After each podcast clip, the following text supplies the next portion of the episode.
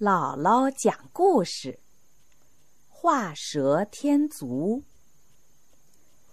古代楚国有个贵族，有一次他祭过祖宗以后，就把一壶酒赏给来帮忙的门客们。可是这壶酒太少了，不够大家分。于是呢，有人就提议说。这壶酒大家都来喝，肯定不够。可是一个人喝正好，不如咱们各自在地上比赛画蛇吧，谁先画好，谁就喝这壶酒。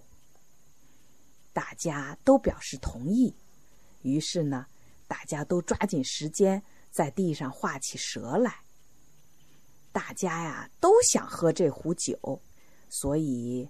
都画得很快，其中有一个人画的最快，一会儿就把蛇画好了。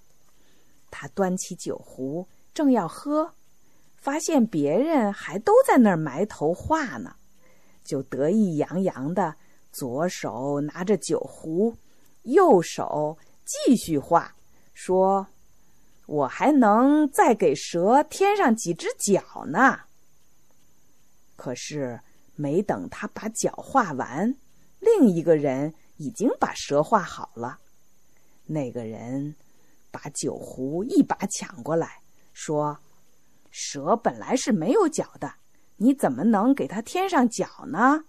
你画的不是蛇，还是我先完成了。”说完，他就把壶中的酒喝了。那个给蛇画脚的人呢，最终没有喝到酒，真是后悔死了，不停的责怪自己多此一举。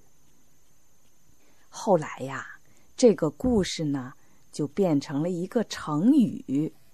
我们平常看到这种情况，做一件事情本来做的挺好，但是又做了点儿没用的事儿。